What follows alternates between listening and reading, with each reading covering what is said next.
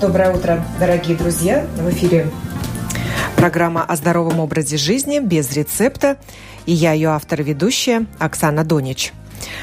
Тема сегодняшней программы – как противостоять простуде с помощью доступных народных средств. Помогут ли в этом лук и чеснок – или есть еще то, о чем мы не знаем, и нам готов рассказать об этом Николай Александрович Пересадин, доктор медицинских наук, профессор, иммунореабилитолог из России, который сейчас проживает в Латвии и уже во второй раз пришел к нам в студию, чему я очень рада. Приветствую вас у нас в гостях. Здравствуйте. Здравствуйте, я вас также тоже приветствую. И хочу поздравить со всеми прошедшими и многими будущими праздниками.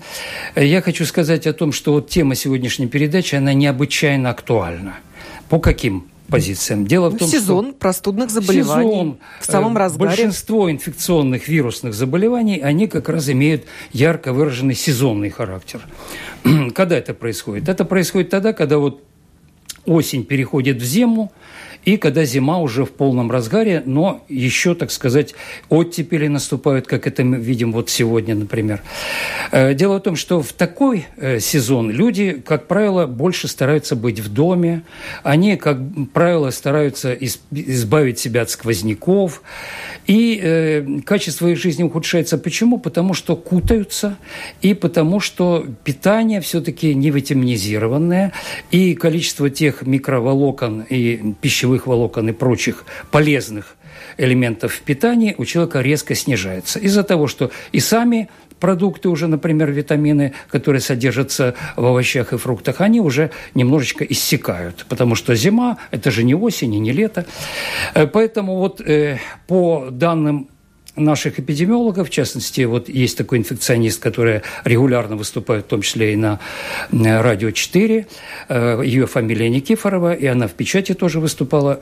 По всем прогнозам, сезон, вот именно пик заболеваемости гриппом – и другими острыми респираторными вирусными инфекциями приходится на вторую половину этого месяца. То есть фактически вот через неделю мы уже будем вступать активно, э, не просто вспышка будет, а будет уже то, что называется эпидемия. Я хочу сказать о том, что эпидемиологи э, каждый год по всему миру насчитывают примерно 5 миллионов людей, которые страдают вот этими заболеваниями, которые сейчас правильнее называть острые инфекции респираторного тракта. ОРЗ. Ну, э, раньше, вот смотрите, раньше вот была какая эволюция? Раньше называли ОРЗ. Или, как шутили э, сатирики, очень рано завязал. Э, это э, заболевание дыхательной системы, которые протекают остро. Затем, э, когда появились уже сведения о вирусах с 30-х годов 20 века, первый вирус гриппа был открыт в 1933 году, то есть 85 уже с лишним лет назад. И вот тогда вирусология активно стала развиваться как наука, и э, было обнаружено, что вот они, эти вирусы, в частности вирусы э, именно гриппа а, Б и потом С был открыт, они имеют такую циркуляцию, и заболевания э, ну, периодически возникают. То есть каждые 3-5 лет возникает эпидемия, а каждые 10, 15 и 20 лет, вот в разные так сказать, продолжительности возникает пандемии. Что такое пандемия? Пан – это все. То есть вся планета охватывается вот такими пандемиями. И одна из самых знаменитых пандемий была сто лет назад, в 1980-20 году. Она называлась «Испанка». Вот во время этой пандемии во многих странах Европы, в России и так далее погибло примерно 20 миллионов человек. Представляете, цифра вполне сопоставимая с военными потерями. Это вот за два, за три года каких-то. Поэтому вот э, в 30-х годах, когда активно начали изучать эти вирусы и открыли вирус типа А, Б и С, э, стали называть острые респираторные вирусные инфекции. Сейчас новая ступенька эволюции в названии, и стали сейчас называть, именовать их острые инфекции респираторного тракта. Почему так? Потому что оказалось, не только вирусы – не только вирусы гриппа, парагриппа, аденовирусные и так далее инфекции э, могут вызвать вот эти заболевания, о которых мы еще чуть позже скажем, и их симптоматику, но еще и ряд э, известных ранее бактериальных агентов, таких как стрептококи. Под микроскопом они напоминают бусы. Стафилококи, они напоминают виноград, стафилус по-гречески виноград. Э, пневмококи и так далее. То есть коковая вот такая флора – микрофлора, э, которая способна вызывать гнойные поражения. То есть все начинается будто обычная простуда, но приводит вся, вот, э, так сказать, картина заболевания, развитие этих бактериальных агентов к тому, что э, заболевание приобретает такой гнойный характер, и оно способно затягиваться, способно приводить к бронхитам, то есть воспалениям бронхиального дерева, к тяжелым пневмониям, и поэтому сейчас вот именно так это и называют. Острые инфекции респираторного тракта. Чем они опасны? Помимо гриппа, о гриппе чуть позже скажем с вами, они опасны тем, что поражают э, больше всего детей. Контингент вот заболеваемости вот этим О и РТ э, дети в возрасте от 6 месяцев до 6 лет – они могут переносить вот эту группу заболеваний. На самом деле это же не одно заболевание, там около двух десятков их сейчас насчитывают. И дети могут их переносить до восьми раз в год. Представляете? И если они переносят и регистрируют их медицинские работники, педиатры, то называют таких детей ЧДБ сокращенно. Что это такое? Часто и длительно болеющие. Это отдельная группа, группа высокого риска, которая может задерживаться в развитии, у которых могут быть хронические заболевания, э, которые приводят э, ну, к снижению качества жизни ребенка, ну и многие другие негативные последствия. Ну, говорят, что у этих детей ослабленный иммунитет. Вот что касается ослабления иммунитета. Смотрите, о чем мы должны здесь знать. Прежде всего, мы должны знать о том, что есть так называемый коллективный иммунитет, то есть иммунитет, э, который встречается у большинства людей, живущих на данной территории. Ну, то есть кто там могут быть, какие люди? Люди, которые перенесли это заболевание, например, грипп типа А, или перенесли там риновирусную инфекцию, аденовирусную инфекцию. Есть даже такая инфекция, называется респираторно-синцитиальная, которой чаще дети болеют. Вот это люди, у которых есть, есть краткосрочный иммунитет. То есть тот иммунитет, э, антитела и интерфероны, которые действуют в течение, там вот находятся в организме и живут примерно полгода, ну там 8-9 месяцев. Но это не значит, что через 9 месяцев, если он встретится опять с таким же вирусом, этот ребенок не заболеет или взрослый. Поэтому вот чем и опасна эта вот группа вся заболеваний, тем, что человек ну, теоретически может переболеть всеми этими отдельно взятыми вирусами, отдельно взятыми вирусными инфекциями. Что касается иммунитета. В настоящее время у человека иммунная возможность организма, она очень ослаблена. Особенно у человека, живущего в городе. По каким причинам? Э, хронические стрессы и психоэмоциональное перенапряжение перегрузки, э, которые свойственны современному жителю мегаполиса в большей степени, чем жителю какого-нибудь хутора или там э, человека, который живет у реки или там в какой-то деревеньке или в маленьком городке, где друг друга все знают. Это вот первый фактор. Вот скученность людей, транспортная, так сказать, усталость и многие другие связанные вот с именно гнетущим таким воздействием на иммунную систему. Не будем забывать о пище – Дело в том, что э, пища современного человека, она во многих случаях рафинированная представляется. Ну, сахар, рафинат все знают, да? Что это такое? Это высоко очищенный продукт, по сути дела, глюкоза, сахар. Но есть же также и масло, допустим, подсолнечное, рафинированное. Раньше считалось, что это очень хорошо для организма, потому что освобождает его от балластных веществ. То есть тех веществ, которые вроде бы организму не нужны. Оказалось, что все совсем наоборот. Оказалось, что все то, что мы берем из природы в натуральном, нативном виде, особенно если это свежее, особенно если это не полежало на складах, почему и ценятся вот собственные приготовленные или заготовленные продукты, пусть это даже там капуста в бочках или там моченые яблоки, как у наших дедушек и бабушек были, они приготовлены особенно самим человеком и так сказать, рецепт, это тоже передается из поколения в поколение, они содержат большее количество позитивных субстанций для того, чтобы поддержать наш иммунитет. Кроме того, очень важно, конечно, сказать несколько слов о вакцинации. Вакцинация и вакцина-профилактика – это огромное достижение современной цивилизации. Но она современная как? Вакцина вообще больше 250 лет. Потому что первый вакцинотерапевт или вакцинопрофилактирующий человек был Эдуард Дженнер, который еще в 1770-х годах наблюдал за оспой. Натуральная оспа тогда была очень э, частым бичом и много уносила жизней. Он наблюдал такую ситуацию в одной из деревень э, что женщины, которые доят коров и переносят так называемую коровью оспу, то есть у них появляются небольшие высыпания на руках, поскольку коровы вот болеют этим вирусом коровьей оспы, э, эти женщины не болеют человеческим Э, натуральным вирусом натуральной оспы. Потому что он, этот вирус, в их организме встречает антитела, которые близки по своей структуре и по э, возможностям выработки, так сказать, противодействующих факторов именно вот к тем самым э, вирусам, которые вызывали истинную оспу.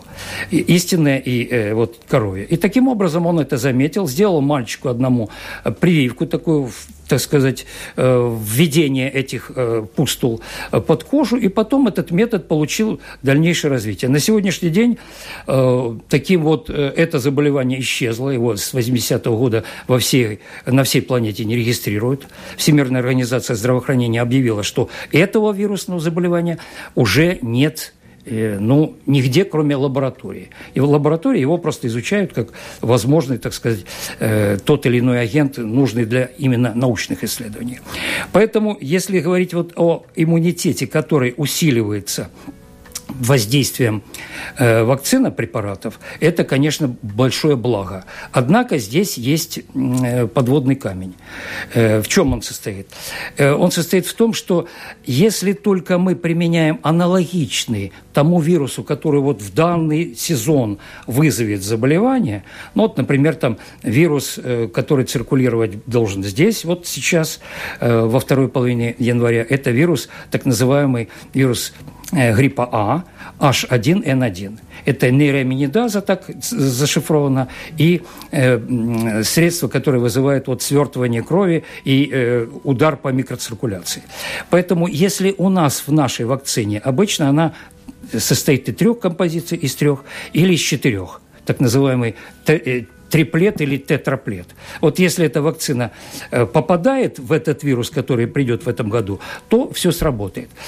Но это трудно сказать. Почему? Это трудно, Потому что возбудителей море. Вы уже поняли, что это банда такая, это группа, которая на организм человека налетает, захватывает его. Кстати, грипп в переводе с французского означает «вторгаться». Раньше его называли, ну, до 1800-х, 800-х годов, начала 19 века, его называли «инфлюенса». И это название в старых книгах сохранилось. Ну вот если мы возьмем роман «Война и мир», то там уже в первой главе первого тома в салоне мадам Шерер, помните, Анна Павловна Шерер, последняя не кашляла, и она говорила, что у нее грипп. Это было модное слово, которое знали немногие. Так вот, грипп переводе с французского означает «схватывать». И это показывает, что вот сам характер этого заболевания очень острый, яркий. И, как правило, он протекает, вот для клиницистов этот термин известен, или в средне тяжелой, или в тяжелой, или даже в молниеносной, так называемой гипертоксической форме. Это что означает? Ну, легкий лечат обычно дома – как правило. И вот все те заболевания, которых я вскользь упомянул, и риновирусная инфекция, там, аденовирусная, парагрипп, они лечатся и протекают более-менее так для человека, но переносимо. А, и э, специального лечения в стационарных условиях они не требуют. Для стационара важен кто? Кто туда должен поступать? Или ослабленный ребенок – или ребенок недоношенный, у которого есть проблемы с развитием, или те, у кого есть отвод по прививкам, бывают и такие, или те люди, у которых накопилось уже к тому дню, как он встретился с вирусом, какое-то количество хронических заболеваний. Ну, например, хронический бронхит тот же. Или, например, гайморит, фронтит и так далее и тому подобное. Поэтому у таких людей э, заболевание изначально, у них иммунитет скомпрометирован. Он у них резко ослаблен. Поэтому, если вот говорить о том, чтобы целенаправленно, адресно, точечно лечить человека, то нужно, конечно, в идеале сделать иммунограмму. Понятно, что это стоит денег, как и все сейчас э, на свете допустим, мы живем в эпоху, когда деньги, как говорится, правят миром, или, как там говорят, э, важно не, э, не деньги сами, а их количество. Так вот, это количество как раз и правит. Э, так вот, в этом отношении, тем не менее, важно что заметить, что даже обычный, банальный, общий, клинический, так называемый развернутый анализ крови уже может многое подсказать. Потому что человек, который вот проконтактировал с заболевшим, пусть даже легкая форма. Или он проконтактировал, то есть пообщался э, с человеком, который, э, у которого стертая форма, или он является носителем. Ведь есть люди с крепким, так сказать, возможностями, с хорошим иммунитетом. И у них заболевание не развивается. Почему? Потому что антител хватает, интерферонов хватает и так далее. Они питаются прекрасно, бывают на воздухе, ездят там на горных лыжах, на курорты регулярно, э, несколько раз в год выбираются и так далее. Но таких людей меньшинство все-таки, меньшинство. Вот мы с вами немножко так перекинулись фразами насчет того, что сейчас большинство современных людей все-таки ленится. А здоровье – это такой фактор, который надо э, добывать. Э, нужны усилия обязательно человека. Даже банально, если трудно там делать зарядку, гимнастику. Помните, как Высоцкий в знаменитой песне э, шутливой пел э, «Очень вырос в целом мире грипповирус 3-4, ширится, растет заболевание. Если хилый, сразу в гроб». Ну, понятно, что никто Но в гроб... Мы сегодня и собрались для того, да, чтобы да, да. Значит, поговорить о том, как противостоять простуде. Как, э, вот наш, так сказать, щит против вирусных заболеваний. Щит здесь может быть один. Какой? Это общее традиционные, бесхитростные, давным-давно установленные правила, которые помогают не только против определенного вируса одного, а которые против всех сразу нас вооружают. Ну, что это такое? Это, конечно, закаливание. Это моя любимая тема. Я ее в прошлый раз тоже немножко касался.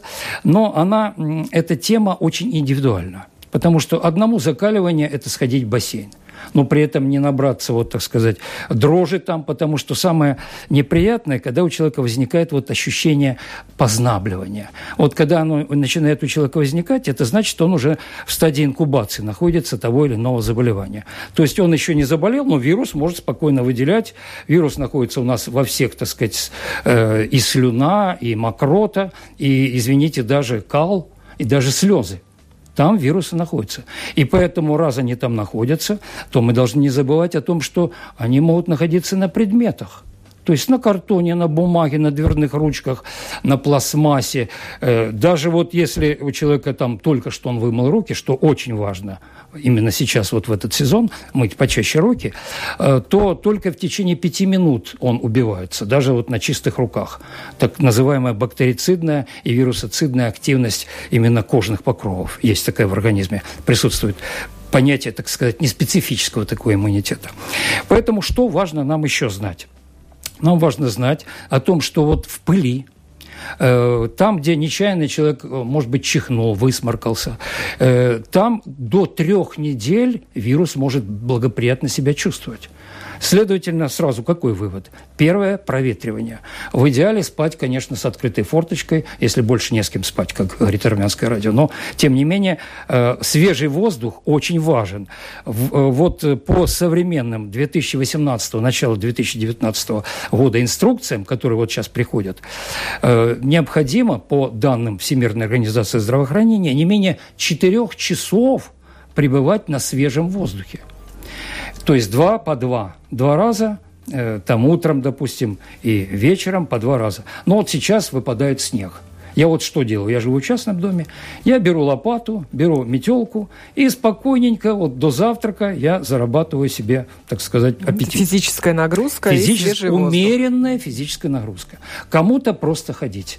Кому-то обливаться вот в душе, делать контрастный душ. Очень важный метод. Его, кстати, э, есть такой японский автор Кацудзо Ниши и у него своя система оздоровления. Майя Гагулан ее в России очень пропагандирует, как его ученица. Вот он рекомендует как? Он говорит вообще, что кожа – это не наш плащ, это очень активный орган иммунной системы на самом деле, потому что там есть иммуноциты. В коже вообще очень много образований, которые позволяют нам, это самый большой наш орган, если вот распластать кожу, это больше двух квадратных метров. Все-таки он такой активный орган.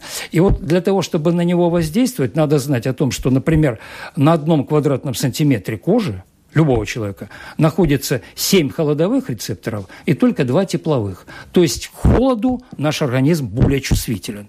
Поэтому надо постепенно. Очень важный метод, очень важный метод закаливания – это П – постепенность постепенность, дозированность и так далее. Ну, например, вы принимаете обычный душ, который вы привыкли.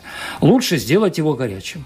То есть вот как, сколько терпит кожа. Допустим, минута вы поставили под горячим душем, быстренько переключили на холодную воду и 2-3 секунды первый раз постояли под холодной водой, вернулись обратно, вернулись к тому, что было, к той же температуре. И так проделали первый раз, можно достаточно одного раза.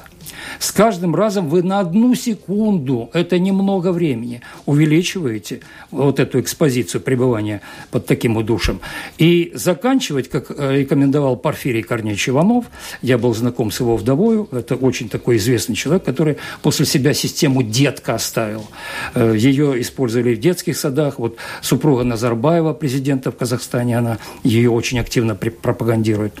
Э, он советовал вообще пребывать на воздухе и даже немножко, так сказать, находиться на снегу босыми ногами. Но опять-таки не сразу, вот сейчас я выйду, я там могу выйти. И я вот, например, вчера купался в Даугаве, вырубил себе э, топориком, взял топорик, вырубил себе прорубь, набрал воды для своих любимых пиявок и, естественно, сам тоже ополоснулся. И был такой ветер довольно пронизывающий, но мне это было приятно, потому что я уже этим занимаюсь достаточно давно. А человека, который только вот начинает этим, вот есть такая книга «Босиком для здоровья». Ее ее написал мой учитель Валерий Егорович Апарин. Он 31 года рождения, бодрый, активный, зарядку делает каждый день, бегает каждый день, а ему уже под 90 очень активно он заведовал кафедрой лечебной физкультуры у нас в институте, который я заканчивал.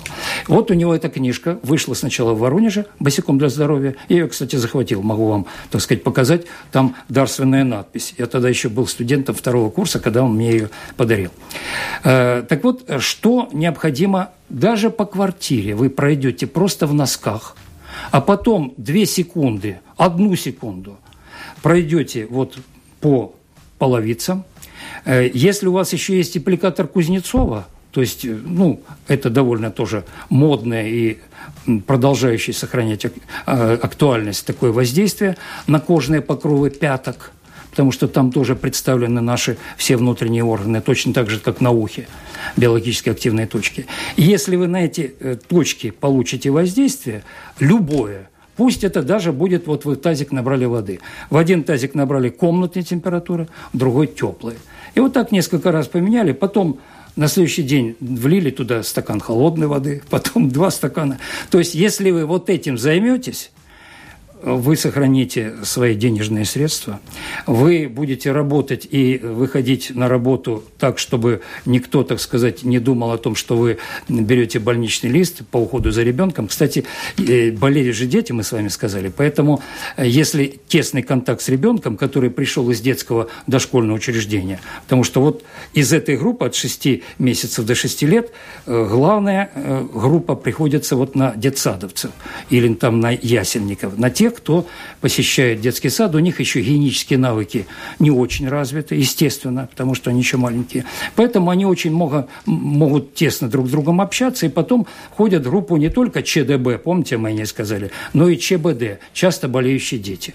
Что еще? Вот академик был такой, э, академик э, Гамалей Николай Федорович – 30-е годы он предложил очень простой метод, и он до сих пор не утратил своей актуальности. Утром, когда вы заходите вот умываться, вы на одну секунду обливаетесь холодной водой, вот глаза, лицо, и берете любым пальцем, там указательным, средним пальцем, безымянным, берете мыло, намыливаете вот так вот, свое собственное мыло, которым вы привыкли пользоваться. Это может быть любое, ну, детское, там, сейфгард, любое. И смазываете носовые ходы, одной и другой половины носа. Потому что оксалиновая мазь, о которой все знают, она не всем подходит, хотя испытывали ее в космосе и так далее, но все равно это химический компонент. А мы знаем с вами, что химия у современного человека тоже способна вызывать различные аллергические реакции ну, то есть химические производные, которые вот продаются в аптечной сети. Поэтому вот этот метод Именно что вот, дает мыло? Так, что, так и уходим с вот мылом смотрите, в носовых и пазухах? И уходим совершенно спокойно. Вы чуть-чуть смазали, потому что э, очень важно нам следить за своими слизистыми оболочками. Ведь э, наша вот вся внутренняя выстилка – это мы сами э, так разделяем ее, классифицируем. Полость носа, полость рта, там, пищевод – это вот желудочно-кишечный тракт и точно так же респираторный тракт, да, то есть дыхательная система. На самом деле все это имеет общее происхождение. Это наша внутренняя выстилка. И если местный иммунитет в каком-то месте э, немножечко пострадал, а большинство наших вирусов респираторных приходит именно через дыхательную систему, то есть через нос и через полость рта – Особенно, когда человек разговаривает много, э, и особенно, когда это происходит либо в тесном помещении и при общении друг с другом людей, или это происходит, допустим, на улице, пусть даже, но он заглатывает холодный воздух. А местное переохлаждение, оно тоже приводит к тому, что местный иммунитет вот так локальный ослабляется. Поэтому мы, когда смазываем даже мазью, можно любой мазью, но вот мыло – это самый привычный, опробированный с 30-х годов метод, представляете? И он очень простенький. Очень важно, что еще помнить, что такие травы или такие фитокомпоненты, как эвкалипт, эвкалипт. Такие компоненты, как они называются адаптогены. Вот я, кстати, вам здесь принес один адаптоген, он называется китайский лимонник. Вы помните выражение нашего знаменитого Чарльза Дарвина о том, что выживают не самые сильные, а самые адаптированные, то есть наиболее приспособленные. Поэтому вот смотрите, китайский лимонник. Что это такое?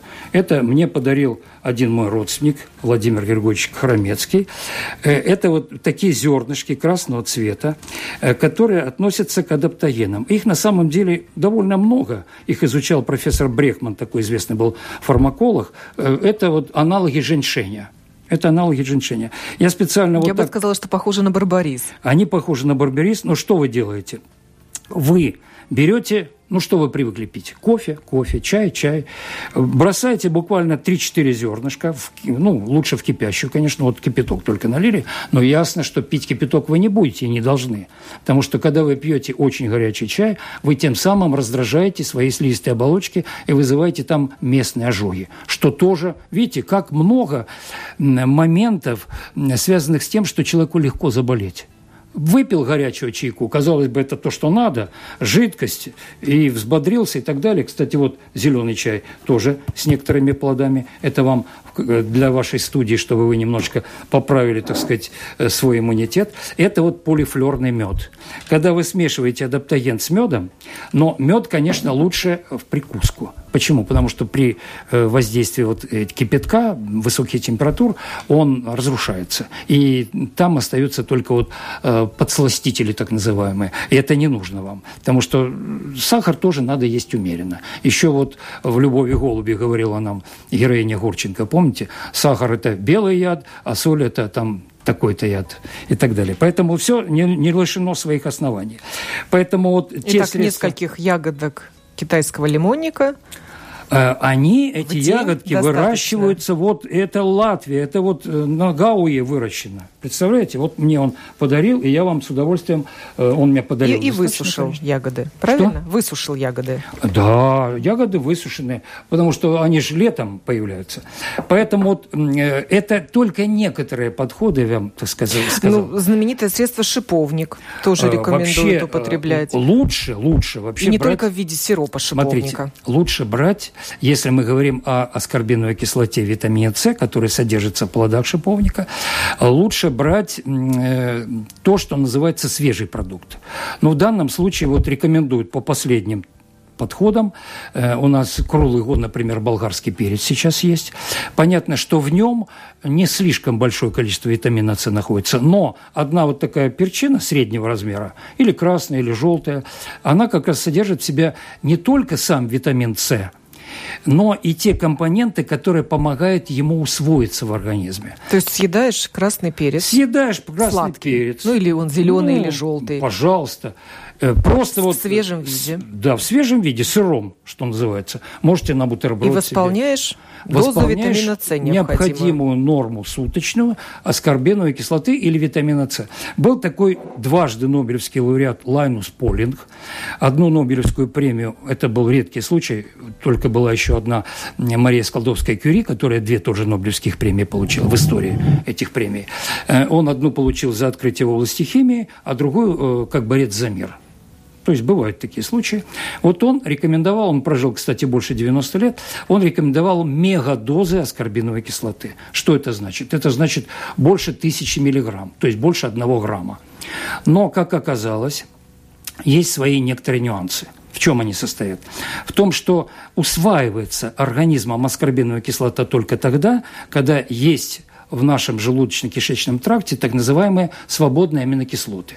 То есть, когда вы перед этим съели там немножко сыра, или там творога, или там рыбки, чего-то, ну, что вы привыкли, белок – должен быть белок, который расщепляется до аминокислот. Вот тогда усвоение идет нормально. А если просто вот выпить там, на голодный желудок. А, на голодный, на любой, тем Еще более можно кислота. и раздраз... э, раздражение получить да, да, слизистой да. кишечник. И, и, и это просто все выведется Или из желудка. организма. Это не усвоится. Это все выйдет естественным путем с мочой и так далее.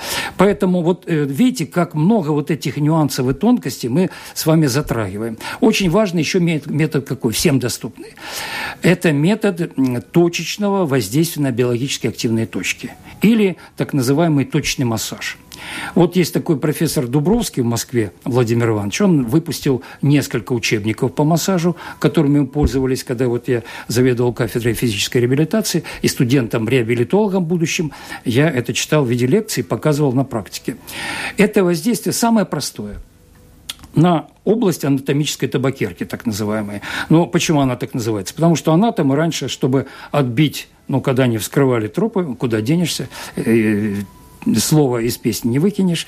Э, когда они, так сказать, пользовались табаком, который вдыхали вот через ноздри, и потом чихали, вычихивали, так сказать, из своего организма все лишнее, и боролись таким образом с запахами, они вот э, именно сюда, вот на это место применяли. Поэтому, если вы сами сейчас Между себе, большим и указательным да, пальцем вот так, на попробуйте. на ямочку. Вот, найдите ямочку, у каждого она своя, потому что в ну, так называемой джентсю-терапии, иглоукалывания и вот в точном массаже, это восточные методики, Китай, э, Корея и так далее, там э, вот э, есть все измеряется в так называемых цунях расстояние у каждого свое этих точек. Самая простая, это вот, э, значит, как воздействует на, на эту точку? С этой и с другой стороны. У нас же две половины, и носа, и двое, две легких, так сказать, два органа, э, легкий орган парный. Воздействует сначала поглаживанием, потом надавливанием, Лучше это делать по часовой стрелке. Потом можно вот э, давлением, чтобы вы почувствовали такое небольшое болевое ощущение, чтобы у вас вот появилась такая легкая боль. Если вы в день будете делать так вот, ну, в течение трех-четырех минут, пару раз, это тоже воздействие на именно полость носа оказывается. Потому что полость носа – это как раз слабое звено у многих. У многих хронический насморк, корочки там образуются. Э, часто это проявление так называемого хронического ринита, ринофарингита. У преподавателей, которые много разговаривают – до сих пор, куда денешься, несмотря на компьютеризацию, несмотря на то, что мы оснащены, так сказать, средствами, которые позволяют нам наглядно все детям показать и представить, тем не менее, все-таки голосовой аппарат перенапрягается очень часто. Поэтому что я еще рекомендую, кроме вот этих воздействий пальцевых? Каждое утро желательно полоскать полость рта. В... Я слышала такой совет, что так. даже зубной пастой почистил зубы, оставил ее во рту. Лишнего не будет. Потому что там как раз субстанции находятся. Это продумано. Горло. Но еще проще. 2 э, евро 50 стоит бутылка, которая хватит на год э, так называемого яблочного уксуса. Вот немецкие продаются. Я купил где-то, вот я приехал сюда э, в декабре 2017 года, я ее купил сразу здесь потому что очень красиво оформлено и выдержано, все по стандартам Европы. И я ею пользуюсь, у меня осталось еще миллилитров где-то, ну, 100 примерно. То есть из 500 за год я использовал 400 миллилитров. То есть вот 2 евро 50 центов хватает так на Рассказывайте, как вы используете яблочный уксус как я для использую? полосканий. Беру вот такую чашечку, мою любимую, из которой я все время пью чай, там, кофе и так далее. Я туда добавляю обычной воды комнатной температуры. Ну, можно холодной, если из человек крана? уже привык. С утра, вот когда вы чистите Кипяченый или из зубы, крана? э, Всё равно любой, какой. который вы привыкли. У меня стоит кипяченая в графине, и там серебряные монетки лежат. Еще, так сказать, мои предки подарили, и они так лежат и ждут своего часа. Ну, оздоравливают, серебро все-таки. Но не только ионы серебра там играют роль, а играют то, что я туда добавляю несколько капель на глаз. Я там не измеряю, не беру пипетку, не капаю там четко, чтобы вот одна только или полторы капельки упала. Вот на глаз я накапал и беру и иду полоскать. И вы знаете, сколько вот, несмотря на то, что я это делаю регулярно, не каждый день, но вот когда встречи у меня какие-то и выступления на час, на полтора и так далее, я обязательно это делаю. Или когда почувствовал какое-то першение, какие-то не очень э, ну, комфортное состояние дыхательной системы и горла, я всегда это делаю. Очень важно еще применять соду обыкновенную нашу пищевую соду, э, о которой Неумывакин так много и часто и долго рассказывал в интернете об этом, ну, целые ди- дискуссии идут. Я этим занимаюсь лично для себя, я попробовал, мне это подходит. Мне это подошло. Полоскание с содой. Даже не полоскание, а я ее просто выпиваю. Я вот утром встаю, я кипячу чайник и насыпаю чайную ложку соды, а на- начинал я с э, четверти. чашку. В чашку. И я ее расколачиваю за кипяток, добавляю просто обы- обычной прохладной воды, и это спокойно, медленно выпиваю. Для того, чтобы уравновесить вот э, все наши pH и все наши внутренние... Кислотно-щелочной баланс. Да, кислотно-щелочной баланс, совершенно верно. И вот э, эти методы, которые я так вскользь вам назвал, они, конечно, очень важны.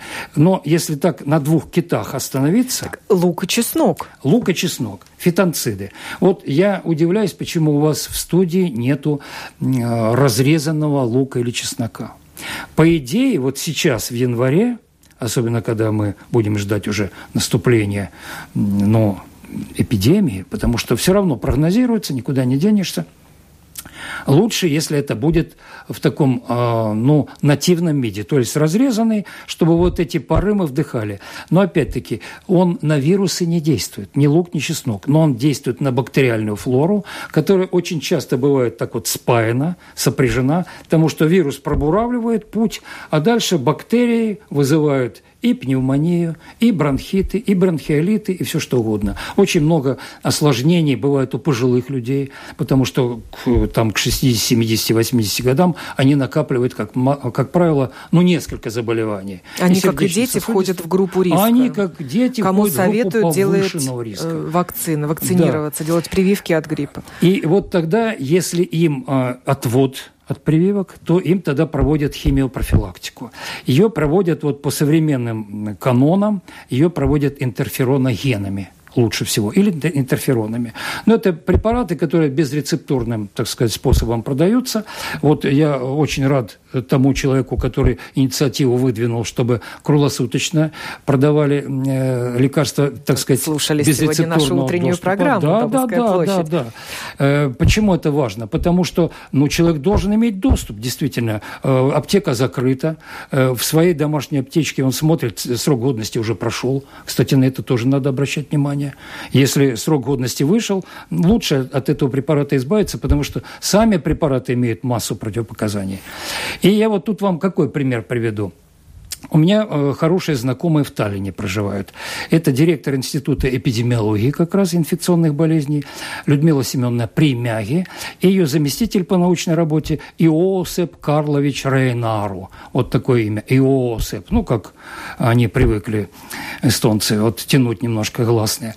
И э, что они придумали несколько лет назад? Ну, особенно они это, этим занимались тогда, когда были большие предприятия, когда можно было произвести вот такой э, опыт на людях, если так можно выразиться. Э, два цеха взяли. В одном цеху давали препарат в течение нескольких месяцев. Обыкновенный, банальный, очень маленькая доза по одной таблеточке дибазол. Наверняка вы об этом препарате что-то когда-то слышали. То есть, что это за препарат? Это так же, как и папаверин, который вот из папавера получается из растительного сырья, он э, применяется как мягкое гипотензивное средство, то есть средство, которое гасит вот э, повышенное давление. Ну, очень мягко, очень ненадолго. Оказалось, что у него побочный благоприятный эффект, то, что он способствует выработке интерферонов.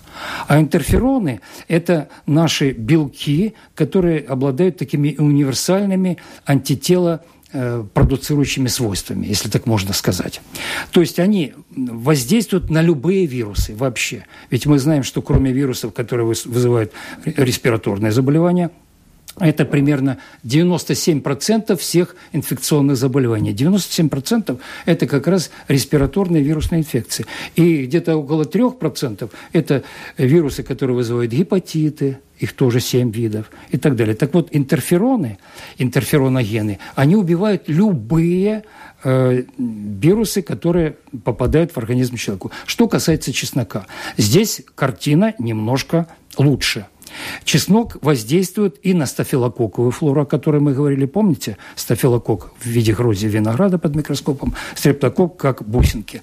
И он воздействует на некоторые микоплазмы – есть так называемые атипичные варианты респираторных заболеваний и возбудителей инфекционных. Для этого нужно чеснок вдыхать, есть. Смотрите, есть вообще носят даже бусы из чеснока. Или там э, такую лампадку вешают маленькую и туда добавляют либо масло, э, либо что-то такое. Вот э, ароматерапия тоже модно была. Или спят с долькой чеснока на подушке. Э, и спят, пожалуйста. Это никому не возбраняется, тем более, что это просто не относительно недорого. Но единственное неудобство – это то, что, конечно, будет от такого человека пахнуть, и от него, конечно, сразу будут в общественном транспорте многие отворачиваться или там на работе. Но ничего тут не поделаешь, это такое вот неудобство. Но, опять-таки, это не стопроцентная защита. Работает только комплекс. Мы же с вами сказали, что причина – сразу в нескольких возбудителях. Причем этих возбудителей не хватает даже пальцев на двух руках. Их большое количество. И вот э, последнее время начали изучать э, вирус птичьего гриппа, вирус атипичной пневмонии, э, вирус свиного гриппа, потому что оказывается вот резервуаром в природе, где эти вирусы содержатся и прекрасно себя чувствуют, это свиньи, это лошади, это птицы, это даже хорьки и так далее, кроме человека. Представляете? Поэтому там, если человек вот с ними, с этими птицами, с теми же, с, с этими домашними животными тесно общается, то ненароком он может, естественно, особенно когда не предупредил себя ничем, ведь очень важно гигиену еще соблюдать. Вот мы уже вскользь с вами упомянули о том, что надо мыть руки – и лучше, конечно, с мылом мыть руки. Тогда вот на чистой коже недолго держатся сами возбудители. Но важно ведь еще вот э, дышать чистым воздухом. То есть э, научиться дышать, как это делают йоги. Хатха-йога – это же учение о дыхании. Э, то есть э, дышать больше вот через нос, выдыхать через рот как это спортсмены делают. Вот вы Дыхание диафрагмой. Внимание. Очень да, сложно перестроиться. Дыхание. Как там Остап Бендер говорил, поцелуй диафрагму, помните? То есть не случайно Ильфа Петрова об этом упомянули. Это очень важный момент. И вообще вот дыхание, а, дум спироспера, древние врачи говорили, пока дышу, надеюсь, они вот на дыхание, э, на пневму, э, вот во всех восточных учениях, вот учение о, э, так сказать, вот этих всех энергиях, оно идет именно через дыхательную систему. Поэтому ей мы должны уделять максимальное внимание и вспоминать о ней, думать о ней, потому что наш мерцательный эпителий, который вот покрывает и носовую полость, и содержится вот э, в верхних и нижних дыхательных путях, он э, очень важен как средство, где, э, ну, инструмент организма, где задерживаются вирусы, и потом мы их или вычихиваем, или с мокротой удаляем и так далее. То есть очень важно помнить, что чистота – залог здоровья. Нам пишут, что сода вредна для людей с заболеванием желудка, язва, гастрит с повышенной кислотностью. Значит, смотрите, Не для всех ваш рецепт подойдет. Все на свете есть яд. И все на свете, все в мире есть лекарства. Тем или другим их делает доза. Сказать однозначно, вот это вот пламя мне вредно, А как же люди, которые ходят э, босиком там э, на синары, так называемые, по углям? То есть все надо четко, индивидуализированно, персонифицированно определять. Ясно, что люди с заболеваниями любых слизистых оболочек, не только желудочно-кишечного тракта, пищевода, желудка, э, там 5 метров э, кишечника тонкого и толстого, но э, люди, у которых спровоцировано печень, поджелудочная железа, они должны с осторожностью э, смотреть на пищевую соду. Тем более, что пищевая сода, э, она сейчас выпускается в разных вариантах. И я почему сказал о себе? Мне лично это подходит.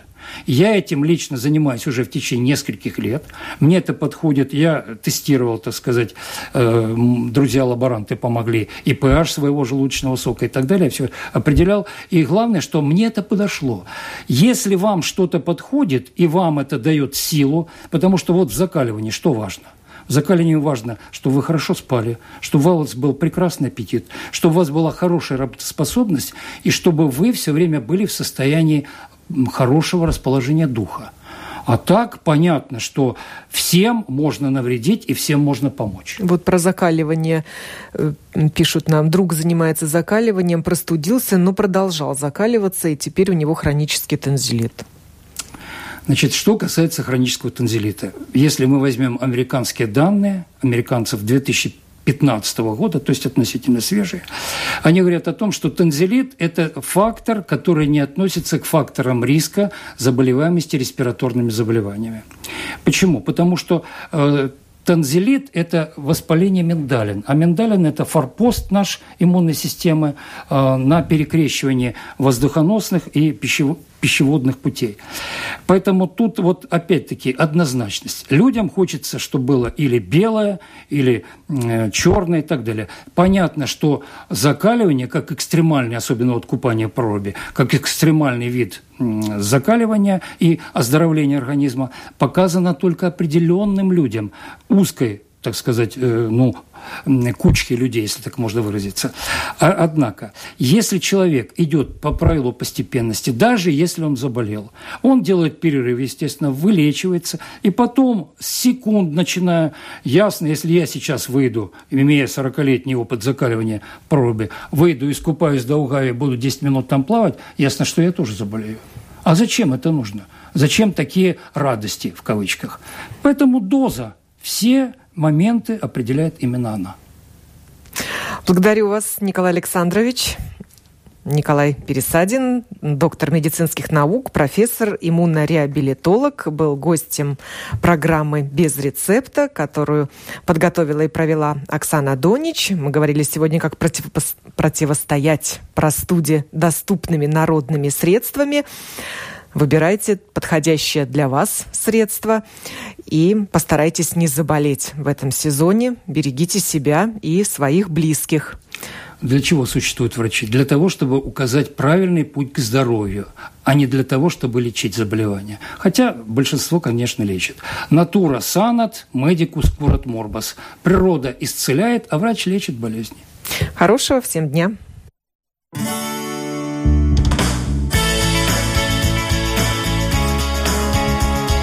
Жить наилучшим для себя образом.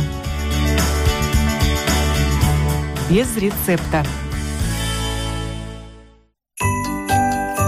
Латвийское радио 4 с вами в Риге и Юрмале на 107,7 FM.